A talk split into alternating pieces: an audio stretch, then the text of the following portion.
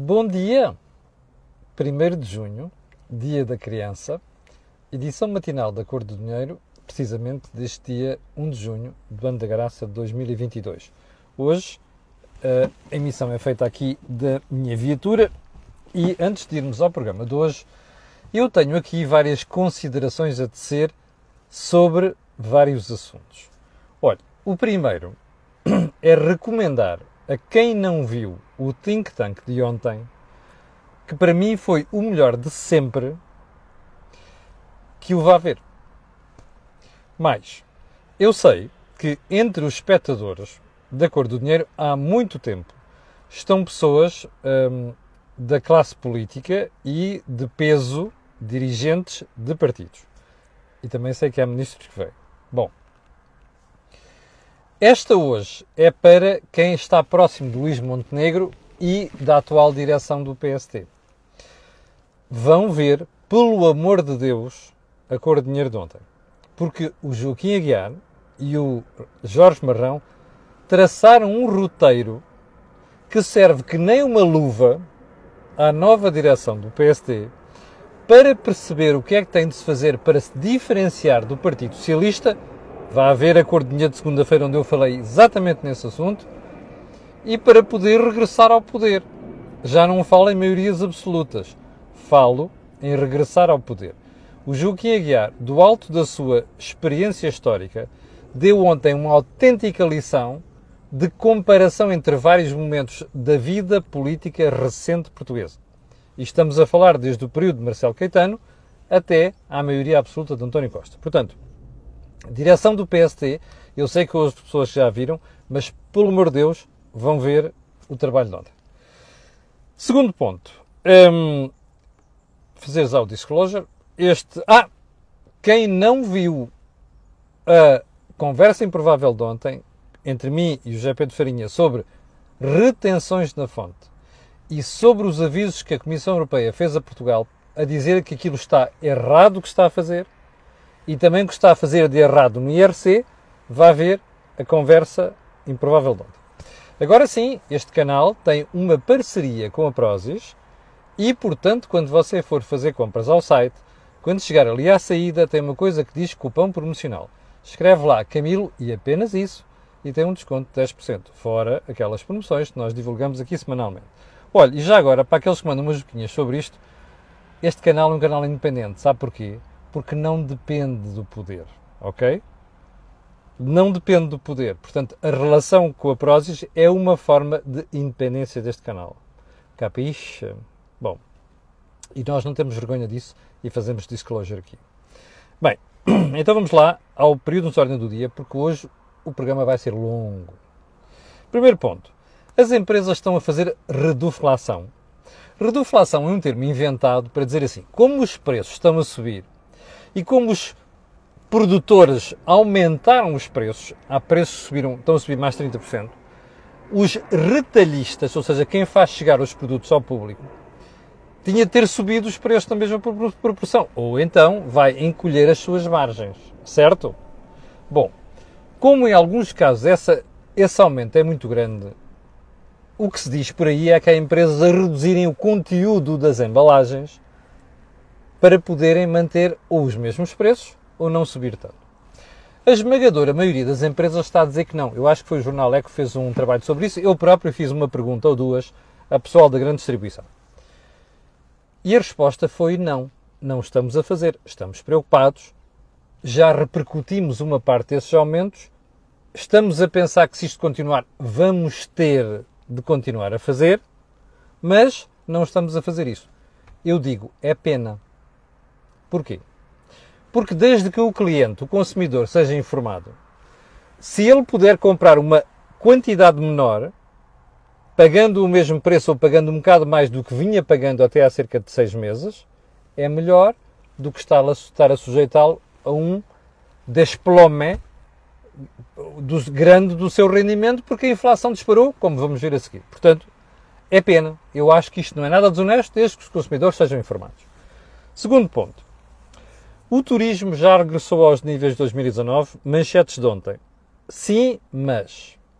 Sim, 2,4 milhões de turistas dormidas em abril, supera o mesmo período de 2019. Não. Porque estamos a falar apenas de abril, não porque o grande esforço deste turismo tem sido nacional, ainda não é aquela invasão de estrangeiros. Estamos a apanhar ali o período da Páscoa. Portanto, agarra aí uma calma, como se diz em Moçambique, ok? Agarra aí uma calma, o verão vai se encarregar de desfazer estas dúvidas. Ponto seguinte, o Governo está a colocar a Associação Nacional de Municípios Portugueses em muitas dificuldades. Esta gente é desonesta, ok? Andam a contar coisas aos portugueses e depois fazem exatamente o contrário. Já lhe vou mostrar um bom exemplo disso que vai ficar para análise detalhada amanhã, porque não temos tempo hoje e a matéria exige investigação e reflexão. Vem a propósito disto quê? Em 2018, o governo inventou uma forma de despachar responsabilidades, já lhe contei isto aqui uma série de vezes, para cima dos municípios. Coisas com que não quer ficar, eh, eh, que não quer ficar ligado. O problema é que não deu aos municípios os meios financeiros para eles desempenhar nestas funções. Já lhe, falei de várias áreas. Saúde, educação, portanto, escolas, um, até na segurança social. Apoio social. Drama disto Agora que os municípios descobriram, também só descobriram agora, estupidamente, descobriram que estão a ser comidos, se quiser uma palavra mais bonita no dicionário, ludibriados, acordaram. E estão a dizer não quero. O Porto já saiu, já houve votação na, na Assembleia Municipal da Câmara do Porto, saiu. Parece que há mais cinco câmaras que querem ir embora. Bom, isto está a colocar em dificuldades a Associação Nacional de Municípios Portugueses. Não é que eu tenha grande, um grande respeito pela ANMP porque também tem tido cada idiota à frente daquilo que faz impressão. Bom, mas tenho pena, porque uma associação é aquilo que faz sentido um setor ter. De poder negocial, de coordenação de políticas, de concatenação de decisões, percebe? Ora, isto vai-se perder. E vai-se perder se tivermos municípios grandes a alinharem nesta estupidez. Já temos o do Porto, parece que vêm aí mais câmaras. Bem, o governo, na sua ânsia de fazer politiquice, está a entalar a Luísa Salgueiro, que é a atual presidente da Câmara Municipal de Matosinhos e também da NMP. Como já disse aqui, faço um disclosure, eu conheço a Luísa Salgueiro pessoalmente, gosto dela do ponto de vista pessoal e acho que a Luísa está a tentar fazer o equilíbrio quase impossível entre eu tenho fidelidade ao António Costa, ou se quiser ao Partido Socialista, mas ao mesmo tempo tenho de gerir uma associação ela tem razão em algumas coisas. E eu sei que ela própria já comunicou ao Primeiro-Ministro e ao Governo que a atual situação é insustentável. Mas não é parece. No Governo, toda a gente sabe que não pode me dar a ceder mais dinheiro porque não há dinheiro. Ao contrário do que o António Costa diz, o João Leão dizia, o Centino vomitava, uh, vomitava a mesma teoria. Este fulano que lá está também está a vomitar a mesma teoria. Talvez o tipo mais decente deste tenha sido o João Leão, mas enfim uh, não há dinheiro. E o governo está à rasca, desculpe uma expressão de caserna, percebe? Porque precisa de toda a receita fiscal que está a buscar. Mais de 15%, repare, neste momento, só o IVA está a crescer acima de 20% e o dinheiro não chega. Ora, isto está a criar um problema à NMP. Mais, vai criar um problema de, na, na, conversa de descentralização de que vamos falar a seguir. Bom, aliás, matamos já o assunto esta história está a dar argumentos àqueles que dizem nós queremos a regionalização e que eles dizem o problema não é a regionalização, entre os quais eu me incluo, é descentralização. Porque as populações dos municípios vão olhar e dizer assim, então mas espera aí, isto é que é descentralização. Não! Estes tipos são desonestos, portanto, se houver aqui uma lei que consagra isto e, e as regiões, a gente resolve o problema. Não resolve nada, mas a verdade é que a gente vai pulando de logro em logro. Ora, é por isso que era importante que o governo tivesse juízo e, pelo menos, não prometesse essas coisas e melhorasse aquilo que é a relação financeira entre o poder central e as autarquias. Aguardemos. Hum, ainda não percebemos muito bem. Uh, o José Luís, o Ministro da Administração Interna, ontem anunciou, houve uma pompa e circunstância, um novo modelo para controlar o problema dos aeroportos, não sei das quantas, não percebemos muito bem. Mas fiquei com a sensação que aquilo foi um bocadinho a correr. Ora, quando se fazem coisas a correr sem se testar, isto costuma correr mal. Passa redundância. Eu espero que não seja o que está em causa, porque eu acho que o, o ministro tem, sido, tem sido uma sensatez muito grande a tentar gerir o, o problema do CEF. Espero que não se espalhe ao comprido. Ponto seguinte, o aeroporto de Lisboa é o pior do mundo? Epá, é assim, eu sei que dá jeito criticar, dizer coisas, fazer eco de coisas estrangeiras, não sei das quantas. Aquela avaliação que foi feita ao aeroporto de Lisboa, da forma que foi feita, é uma estupidez, ok? Não há outro termo, ah, mas eu não posso dizer aqui. É uma estupidez. O aeroporto de Lisboa não é o melhor, tem falhas graves, tem limitações de própria escassez de espaço hoje em dia. O CEF não ajuda nada, mas atenção. Isto é uma avaliação que não tem pés nem cabeça. Bem, vamos então para os assuntos principais de hoje. Presidente da República acordou ontem, de dizer assim, bom, vai-se criar um problema para a descentralização. Jura, professor Marcelo Belo de Souza? Jura? Então o senhor, que é o mais alto magistrado da nação, que é suposto fiscalizar o Poder Executivo, juntamente com a Assembleia da República, mais uma série de órgãos, o senhor que promulga as leis, acordou agora para o problema? Não conhece este problema desde 2018? Não conhece este problema desde 2019, 2020? não fala com a doutora Luísa Salgueiro, não fala com outros municípios, acordou agora. Isto é uma Maria vai com as outras. O que eu espero de um Presidente da República é que antecipe problemas, alerte o país, cutuque o governo, como se dizem os brasileiros, alerte para os problemas, diga o que tem, diga, diga o que é que tem que ser feito. Vir depois do leite, do leite estar espalhado em cima da mesa e a toalha toda suja, vir dizer é pá, estão a criar um problema à descentralização porque o que estão a fazer com a ANMP e os municípios não se faz. Pá, isto não tem utilidade nenhuma. É a conta destas coisas que esta malta se descredibiliza. Os políticos se descredibilizam-se. Eu vejo gente com maior competência na sociedade civil nas empresas, chega aos governos e depois encolhem-se todos. E depois a malta diz: Mas para que é que eu preciso de dirigentes assim? Estão-me a dizer o problema que eu já sei que existe. Ora, eu não acordei para o problema, acordei agora. Mas repara, aquele senhor que está por dentro do sistema já me devia ter alertado para isto há mais tempo. É para isso que existe a cor do dinheiro, mas não chega, não é? Bom. Ponto seguinte, a manchete do Negócios de hoje. O meu jornal, faço já o disclosure, como faço todas as vezes, e então é assim. O Jornal de Negócios de hoje dá aqui uma manchete gravíssima, que eu não vou analisar hoje porque não tenho capacidade de verificar isto. Carreiras gerais, sim, na administração pública, sem progressões este ano. Ouviu bem? Sem progressões este ano. Bom, vamos lá ler o que diz a chamada de capa. 335 mil funcionários estão a meio do ciclo avaliativo e não avançam em 2022. Governo diz que há 100 mil que progridem, mas não explica onde.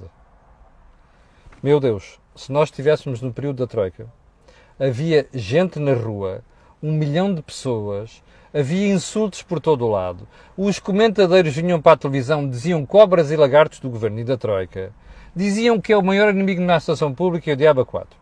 Pelos vistos, agora, mesmo sem estar no governo, nem a CGTP diz nada sobre isto. Repare, são 335 mil funcionários, quase 50% do total, que não progridem em 2022. E agora veja a opacidade do Ministério das Finanças que não diz ao negócios onde é que os tais 100 mil progredem. Bom, como eu lhe disse, eu não vou analisar isto agora porque não tenho forma de o fazer sem uh, cometer erros. E, portanto, isto é um assunto que vai ficar para amanhã. Ok? Está prometido. Ponto seguinte. Já há contas para a subida dos juros. Eu ontem critiquei aqui o facto da nossa classe, a classe jornalística, não estar preocupado com dizer aos portugueses assim, olha, como o Euribor está a caminhar para aqui, o que a gente vai ter é um problema. Portanto, as prestações da casa, outros empréstimos vão subir. O ECO fez contas, o jornal ECO fez contas. empréstimo de 150 mil euros a 30 anos, com um spread de 1%, de, um, de, um, de 1%. O que é que isto significa? Que com a subida das Euribor a 6 meses, a prestação vai subir 26 euros. Com o Euribor, com a Euribor a 12 meses, a prestação vai subir 52 euros. Você dirá, não é muito. Repare, foi só com o disparo da Euribor durante o mês de maio. Ok?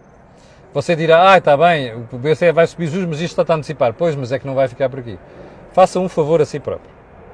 Contabilize quatro subidas da Euribor, quatro, pelo menos, nos próximos 12 meses. E depois faça contas. E diga-me lá se não é ficar preocupado, porque há uma parte da população que vai ficar uh, aflita. Mas faça esta conta, ok? Bom.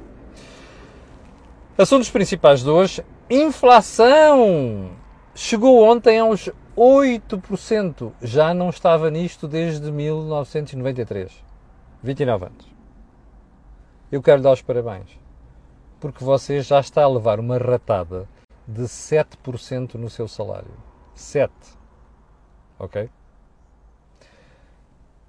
Você dirá: Ah, mas eu não sei se isto no final do ano vai ficar assim. Who the hell cares? Não é isto que está em causa.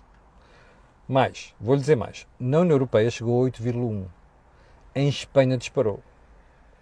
Mais grave do que isto é que, ah, porque é que eu estou a fazer esta conta? Porque os aumentos salariais na função pública foram de 0,9% e a inflação está nos 8%. Há uma coisa que lhe vou dizer. Vamos imaginar que chegamos ao final do ano entre os 6% e os 7%, que é bem provável. Um, isto significa uma perda monumental de poder de compra. Não, desculpe. Isto significa que o seu salário foi amputado em pelo menos 6%. Nem a Troika conseguiu isto. Ok? Você está de parabéns. Porque o país não se movimentou até agora. Não se levantou em armas, não houve insultos, não houve um milhão de pessoas na rua. Ok? É assim que se come a malta, as papas na cabeça. Bom, agora vamos para o pior pior.